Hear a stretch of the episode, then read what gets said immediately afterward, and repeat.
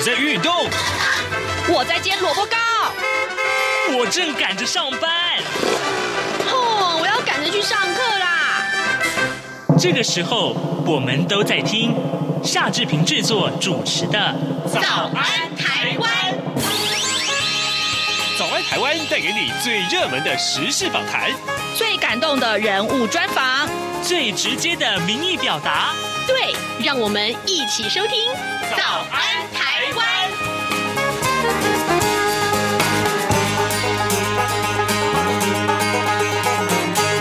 早安，台湾！我是夏志平。今天是二零二二年的二月二十四号，星期四，礼拜四。我们当然是进行刘碧荣时间这个单元。待会儿呢，志平要为您连线东吴大学政治系刘碧荣教授。我们请刘老师为我们解说过去这几天以来最重要的新闻外电。当然，各位可想而知啊，今天呢，乌克兰会是我们很重要的访谈重点。OK，好，等一下我们要请呃刘老师为我们来解说啊，呃。呃，在今天各平面媒体的头版头条上面呢，其实当然也都是乌克兰的相关的情情势。呃，至少联合报和中国时报都把乌克兰放在头版头条，而呃，自由时报也把它放在头版的位置啊。我们来先来看看联合报的这个头版头条，它的标题是拜登制裁俄国两个银行啊，呃，指责俄罗斯，俄罗斯是侵略者。我们来看一看内文。俄罗斯总统普廷啊，普廷他宣布承认乌克兰境内分离地区为独立国家，并且派兵维和。美国总统拜登二十二号说呢，毫无疑问，俄罗斯是侵略者，宣布呢制裁俄国两个金融机构，普廷的五个亲信啊，并且冻结了俄罗斯主权债债券的交易，断绝。俄罗斯的这个募资管道啊，那拜登并且下令调动驻欧洲的美军，欧盟的美军要增援北约东翼。不过呢，普廷不为所动，在俄国的国会授权他出兵海外之后呢，啊，普廷也公开要求为乌克兰承认俄国拥有克里米亚，放弃加入北约，交出先进武器。相关的喊话有如最后通牒。啊，目前呢，乌克兰的政府军仍然掌控这两区的这多数的领土，而普廷说说法为未来军事冲突埋下了伏笔。俄国外交部也发表声明说，将会强力回应美国的制裁。所以呢，我们看到，啊，到底呃，因为现在目前呃，俄罗斯的部队已经进入呃乌克兰的东部这两个独立国家的他所谓的独立国家的维和了。那当然，呃，会不会有军事的这个相关的冲突呢？这也是大家所最关注的。那么，有关于俄罗斯的这个相关的情势啊，在今天《自由时报》上面，它它的重点不太一样，它放的是蔡英文总统的指示啊，四项指示，其中包括了稳定物价和股汇市，这也是我们看到俄罗斯情势，其实大家都非常的关注。另外呢，呃，《自由时报》把这一则消息放在头版头条。呃，同样在《联合报》和《中国时报》也都把它放在头版的位置，这是什么呢？就是宜兰县长林子妙涉贪啊！呃，《自由时报》的标题是说林子妙涉贪，法官认定犯嫌重大，无串证啊灭呃串灭证之余，所以呢裁定八十万元交保。那么检方将会提抗告。我们先来看看《自由时报》的内文。呃，宜兰县长林子妙跟县政府团队啊，涉及了罗东土地。增值税图利弊案，林子庙，并且疑似财产来源不明，啊，检察官向法院申请羁押林子庙女儿，还有这个县府的农业处长啊等三个人，呃，法官认定啊，三个人没有串证灭证之余，所以预支林子庙八十万元交保。好，那么这是相关的一些情势的内容。今天啊，两个报，至少三个报都放在很重要的位置。现在时间早晨七点零四分三十五秒，哎，我们先进一段广告，广告过后马上要跟刘老师连线喽。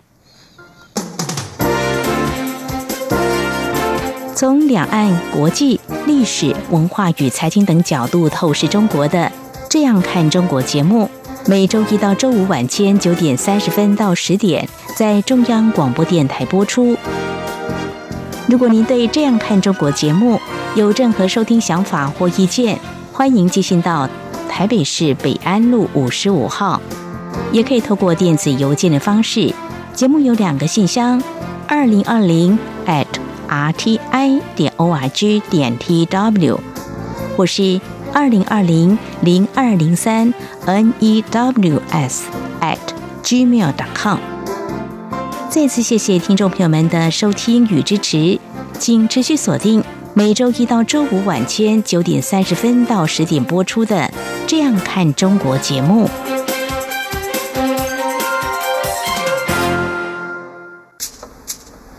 早安，台湾，你正吃着什么样的早餐？吐司加火腿蛋，咬一口，然后收听中央广播电台。早安，台湾，刘碧荣时间。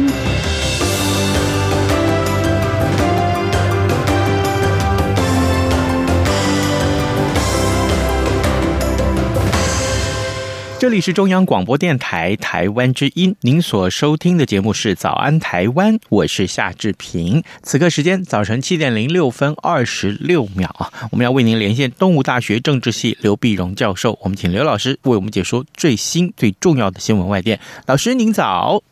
早，各位听众朋友，大家早。是，谢谢老师再度与我们的连线。老师，当然我们首先要来锁定这个呃乌克兰啊，呃乌克兰的情势真的是急转直下。呃，昨天我们跟美国之音在连线的时候，正好呃这个乌克兰啊、呃、就俄罗斯啊、就宣布了承认乌克兰的两个呃共和国。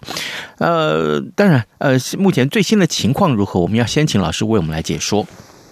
对最新情况呢，当然美国又警告说，呃，俄罗斯随时可能就大举入侵了啊，还有现在乌克兰的全国进入紧急状态啊，而且动动员了这些呃这些兵啊，准备做好最最万全的准备。所以你说我看到看到这些新闻照片呢、啊，这大家也都是这个愁云惨雾啊，嗯，那么或者是战云密布啊，那是那么大型的战争随时可能会发生。那么呃，你你想你你想这。刚刚我们讲说，呃，俄罗斯他入入侵了，或者他说派维和部队到东乌克兰这两个国家，呃，他目前就停在这儿啊，停在这儿。那么在实际上呢，如果看他真的大举，真的去侵的入侵到什么，呃，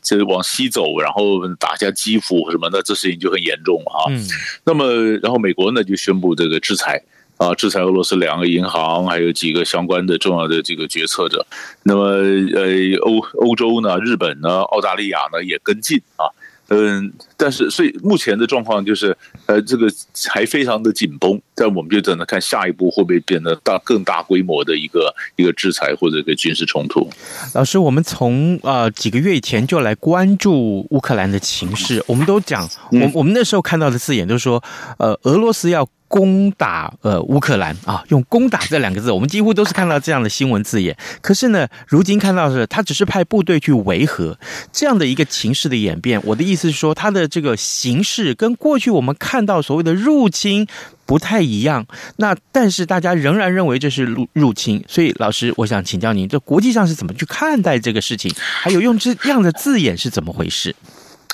对，所以这是这是呃，你呃还应该是拜登是讲说呢，会大规模的入侵做准备，嗯啊，你准备真的想入侵？那现在是在国际上来看呢，其实乌克兰的主权是已经被破坏了，然后它领土的呃呃主权呢被侵犯，领土完整被被破坏了哈。那么呃，当然过去呢，不管中国大陆啦，或者欧洲啦，或者各方的调停呢，那也都是讲说要回到新的明斯克协议。那明斯克协议呢？当年二零一四年、二零一五年呢？那么两次明斯克协议就达成停火，那呃，就是东乌的局势达成停火。停火一个条件就是。你东乌的这两个加盟，呃呃，两个共和国还是在乌克兰的国境之内啊，嗯，就是呃，基辅当局同意给他们很高的这个自自主或者是自治的权利，这是你并没有说独立出脱离乌克兰的疆界并没有变呢啊。是。那俄罗斯当然也说他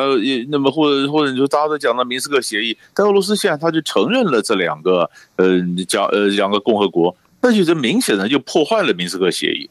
那现现在就就就本来讲说回到明斯克协议，现在没地方可回了所以你必须要重新，如果如果没有在下一步打仗的话，就必须要谈这一个结果哈。那么，所以一般来讲呢，本来在。呃，本来我我们是以为，你看在二十一号礼拜一晚上，普京开会开会，呃，国安会议开完以后，然后立刻宣布，呃，说是呃是这个承认这两个共和国，然后部队进入维和。他的他的最新的理由就是这两个共和国嘛，他们邀请俄国进进驻，所以不是我侵略嘛。他说因为乌克兰的侵乌克兰的正规军会侵略我，啊，嗯，那那如果在这种情况下再进去以后，那下一步呢？下一步，所以在外面就猜说就两种两种模式了。第一种，如果所谓的克里米亚模式，克里克里亚模式是什么意思呢？那是呃，克里米亚呢是也是乌克兰南部的克里米亚半岛。那他们是通过公投想要独立，独立以后呢，然后是要并入俄罗斯。嗯，那第第二个呢，就是呃，乔治亚模式。乔治亚模式呢，就是当年二零零八年俄罗斯他那么攻打乔治亚，乔治亚那不两个分离的地区啊，一个南奥塞梯，一个阿布哈兹，那么这两个也自称是共和国，那俄罗斯也承认，但是并没有把他们并进去。哦，啊，就是我我保护你，但没有没有并进去，没进去，那整个事情就摆在那儿了。那现在就是呃一种说法，就是俄罗斯国会就是说。哎呀，这个我们要把它并进来哈。嗯，那么普普丁的讲法就是不，他们两个还是独立的，啊，他还是独立的。那很明显的就是他可以不被并，但他可以控制这两个共和国，他的部队可以进去，然后作为缓冲，然后他占领这两个呃部队在两个共和国里面号称维和，但随时可以威胁到乌克兰。那么如果说假如他想不不停了。那西方的或者达成一个什么样的一个协议，然后国际上继续会挂在那，就制裁这个俄罗斯，然后的事情就一个一个平衡就摆那儿了，摆那了。然后下次如果乌克兰万一再加入北约的话，他在东乌克兰的这个共和国的部队呃部队里面呢，呃就就就出来了，就就会正式打乌克兰，所以他也可能也可能就停在这里，但谁也不晓得。谁也不知道普京是怎么想的？所以美国的讲法说，你得准备啊，他随时可能呃，马上就会有大规模的大规模的侵略啊。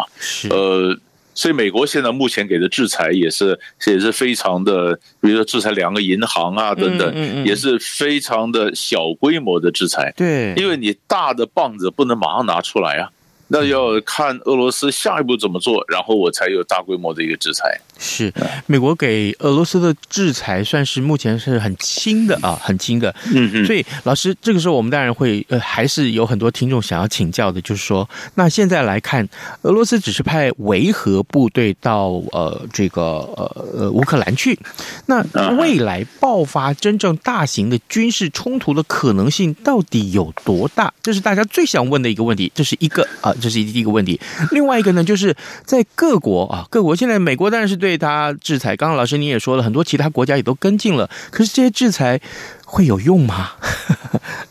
对，所以所以这里面这好这好问题啊。对，那第一个第一个，你看为什么我刚刚讲说情势急转直下呢？因为本来不是上这礼拜天的时候，法国总统马克宏还在在调停俄罗斯的问题，对，对不对？他还跟普京通了两个电话。最晚的电话是晚上，呃，这巴黎时间十一点，俄罗斯时间这是第二天的凌晨一点，还是通电话打了一个小时，一个小时，然后马克龙还是斡旋，希望这个拜登跟普京再见个面，然后马克龙对外对外宣称双方领导人呢，呃，元首呢同原则上同意同意，但是要当他们的外长先谈，所以本来这个布林肯跟拉夫洛夫啊，在二月二十四号他们要先谈谈，然后让元首们再谈嘛。那所以这新闻出来以后，大家都觉得，哎。好像就已经已经这个有点和平的曙光，有点缓和了哈。那缓和，没想到没几个钟头，普京忽然就宣布说：“我进去，我承认这两个共和国。”嗯，因为因为这个这个情形呢，跟当年南斯拉夫有点像啊。南斯拉夫最早的时候是六个加盟共和国，加盟共和国里面发生内战的时候呢，我们叫南斯拉夫内战。嗯，但是后来呢，呃，西方就一直不愿意承认这几个加盟共和国的独立。就后来呢，哎，西呃，这这发现形势无法逆转了，越来越严重，西方就承认这几个共和国独立。独立那当你要介入的时候呢，就不叫南介入南斯拉夫内战了，这叫巴尔干战争。为什么？因为你们都变独立了，就不是内战了嘛。那就是国际战争了嘛。对啊，那所以所以你看，俄罗斯他先为他自己讲法说，我承认卢卢甘斯克、顿内斯克两个共和国，然后说这两个共和国呢是邀请呃我进来，也来对抗乌克兰的侵略。那就乌克兰政府军来讲，这本来就是我的地方嘛，什么侵略呢？你们是叛军嘛，你们是搞分离主义的叛军嘛？啊，那那不那但是就是俄罗斯说我是有正当性啊，因为我是承认了他们签订了友好的条约，然后他们邀请我进来对抗外在的一个侵略。好了，那他的这个理由是这样子，那就算是这样子，那你下一步会不会打呢？啊，你下一步打，那如果你假如你承认他们独立了。然后你再往西再打，那变成你侵略别的国家了，那就是那就很难自圆其说了。所以，所以很可能一点呢，嗯啊，就是就是呃，比较俄罗斯聪明的做法呢，就就就是就停在这儿了，嗯，停在这儿了，然后进个攻退个守啊，然后他就把了这两个共和国抓住，然后乌克兰但也不会加入北约了。那么西方还是会制裁俄罗斯，但是这这俄罗斯呢，就就是小的制裁，就好像俄罗斯当年并入呃，二零一四年并了克里米亚之后呢，西方制裁，那制裁就一直制裁到现在，一个象征意义的制裁，啊，那你说也也没什么用，就表示我不同意你的行为，嗯嗯，嗯，啊，那那真的如果真的战争起来，真的制裁有没有用呢？其实你看啊，现在制裁，可是它并没有禁止。俄罗斯卖石油啊，对，所以国际上还在买油啊。俄罗斯的石油产量在世界有产油产量的百分之十啊。嗯，你看他不管俄罗斯，你真的制裁他，这个整个世界的经济就就很严重了。对，比如说石油，对，天然气啊，让我们说一些重要的金属，对吧？镍啦、钯啦、铝、铝啦什么的这些金属，那么包括你的。电电动自呃电动车啦，手机产业什么，你这供应链都会断掉，所以不过还有还有这个呃粮食啊，这个这个你说各种的这个小麦，麦麦啊，或者呃这这金属啊，我们说石油啦、天然气啦啊，那这个都会影响。那更重要，《纽约时报》还登了一点。他说：“这个国际制裁俄罗斯的话，你别忘了，现在多一个新的武器啊，网络攻击啊。是他这网络攻击能够报报复你的话，那也造成你的经济，你杀人一千，你可能要自损也要八九百啊。那大家这双方两败俱伤，所以在这时候的制裁呢，都是象征意义，不可能真的大型的大规模的制裁，要不然除非大家都准备好。”不然的话，那个冲击是蛮大的。是，你会不会俄罗斯也是因为这样，所以就有恃无恐？啊，也也也有可能啊，哎，也有可能。俄罗俄罗斯有时候，因为他前面，呃，他他比比如说，他现在也有很多，比如跟中国大陆的一个来往，那么跟比如说石油、天然气，他想说，你如果不能够，呃，欧洲你卡断我的呃天然气管，那我天然气卖给中国啊。嗯，所以不是，呃，普京跟习近平也签了一些约，我卖给中国，起码。呃，中国不可能完全取代欧洲的经济地位，但是可以帮他缓和一下这个经济上的一个一个冲击啊。但是，但是我倒觉得这这个整个事件里面，中国大陆是比较两难。或者是比较尴尬。嗯，你看，在上个礼拜六，习近平才在呃呃这个呃慕尼黑的呃世界安全会议上视讯讲话，呃，就说呃主权独立、领土完整是应该被尊重和和这个维护的，乌克兰也不也不例外，是吧？嗯。然后呢，马上乌克兰的这个领土完整就被侵略了，对了，那那大家呃就记者就问这个中国大陆外交部，那问王文斌。那你你你怎么回答？那汪文斌，你可以看到二月二十二号汪文斌的呃这个记者会，全部都在打高空，都是高来高去。呃，中国立场一直没变啊，然后然后这个希望大家克制，他根本没有回答说，呃，两两个关键问题，中国根本没有回答，说这算不算是呃这破坏了领土完整呢？没有回答。嗯，呃，你是那你你承不中国承不承认这两个共和国是独立共和国呢？没有回答。啊，他只是说哦，我不要制裁俄罗斯啊，因为俄罗斯制裁没有用。但其他的东西，中国就陷入个两难的一个尴尬的一个场面。嗯，啊，所以这是这是可以看得很清楚。那另外一个没有支持支持这个印太联盟的，这就是印度。嗯，印度也没制裁，印度跟俄罗斯的关系不错啊。对，所以所以印度就说，哎，这件事情，印度驻联合国的大使在安理会上说，哎呀，我们深深的关切，但没有批评啊。他没有批没有批评这个俄罗斯，他没有说他是侵略，没有批评，他说他很关切，啊，然后然后也没有加入呃日本呐、澳大利亚啦这种亚洲国家呃去加入美国领衔的制裁行动，没有啊。呃，所以这个印太联盟呃这四印太印太四国也有一些破口，在关键时刻，呃，大家也并不是那么样步伐起疑啊。这也很值得关注。嗯，好，各位听众，今天早上志平为您连线访问东吴大学政治系刘碧荣教授。我们请刘老师首先，对不起，首先就为大家关注了大家最关注的这个热门的新闻，就是乌克兰啊，乌克兰的情势。老师，您提到在呃乌克兰就我们讲了这么多的俄罗斯，呃，在二月十六号的时候，呃，普廷也跟巴西总统啊，呃，来见面了。这这两位领导人的会会面是要谈什么事情呢？呃，这个就很有意思。哎，这就国际上也特别留意到说，俄罗斯呢，它的非常经营拉美国家。哎，啊，经经营拉美国家，拉美国家，拉美国家本来就是就是我们讲西半球本来是美国的势力范围啊。你看现在这个这个巴西的总统呢，博索纳罗，他被叫做巴西川普啊。他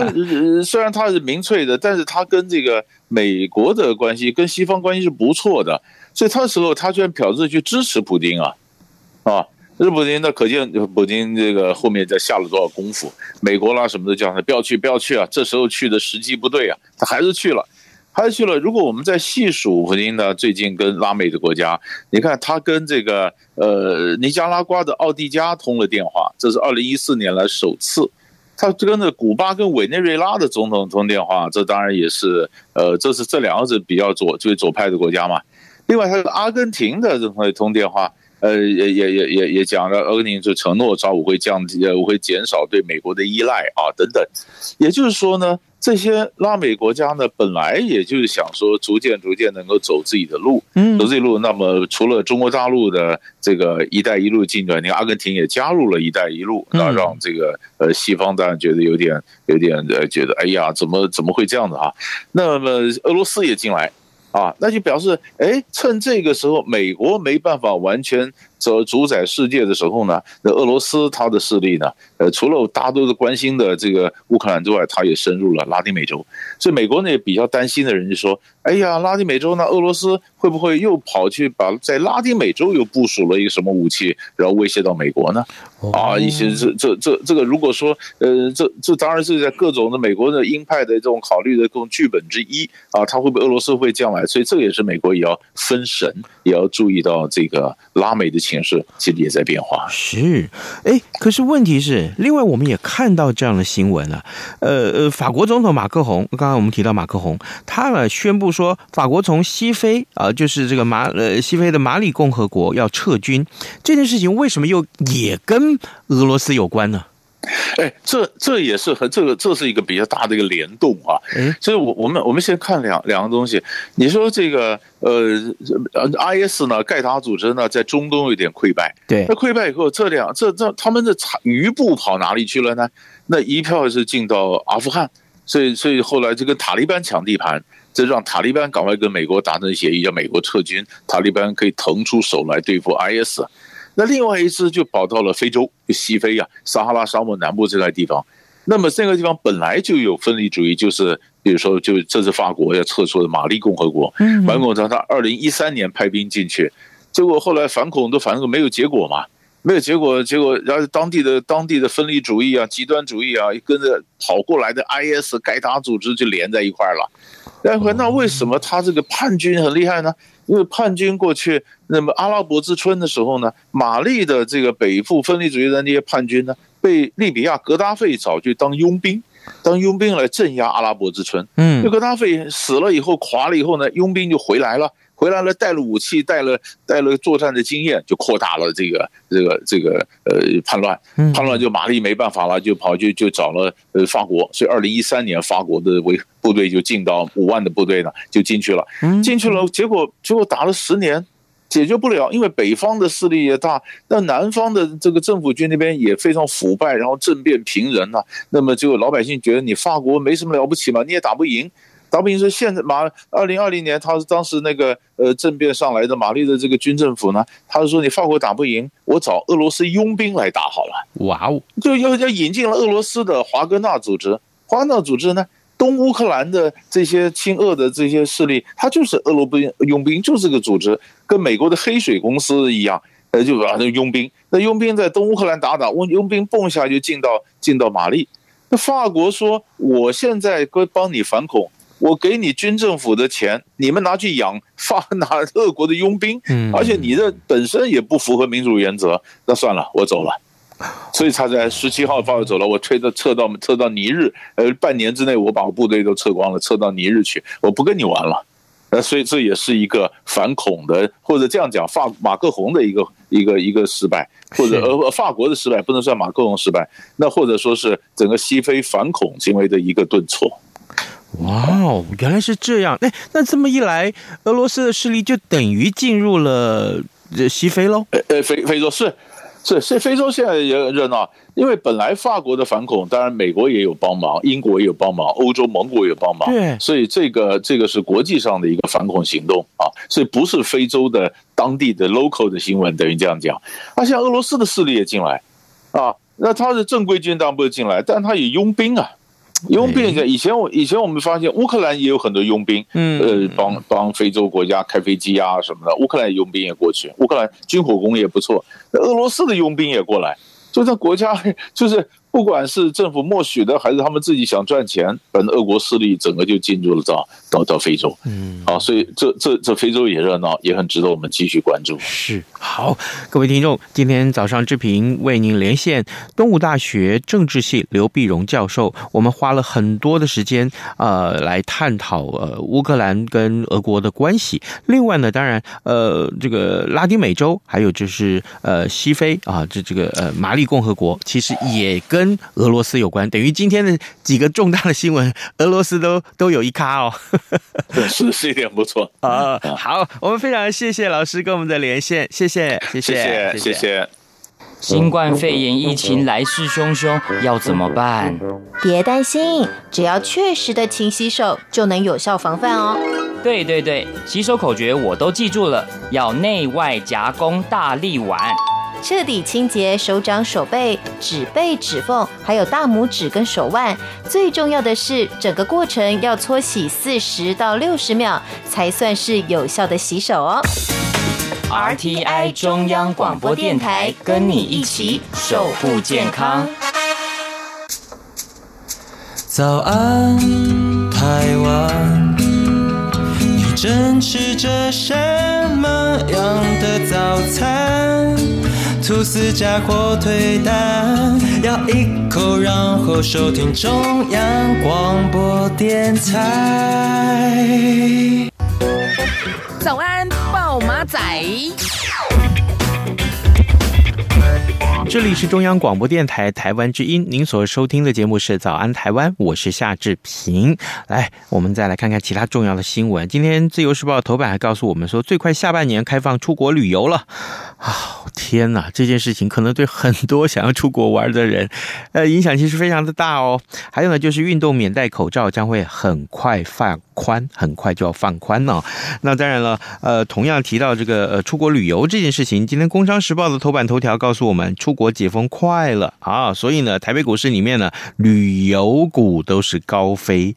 各位。这个我们看到疫情的时候，这个航运股哈，这个 非常的可怕，飙的很可怕。也许你已经赚到一通了，但是呢，呃，这个旅游股可能接下来是你呃非常看重的一个重点。呃，可能这两天台北股市因为这个消息，我想应该也都是如此啊，这个很受到瞩目。所以呢，各位看看，也许航空公司喽啊，这个相关跟观光有关的这个产业，呃，都是这个疫后呃新曙光，都是疫情后。提了这个新曙光，我们也特别邀请大家，呃，也许你在呃看这些股市的资讯的时候，特别关注这些股票。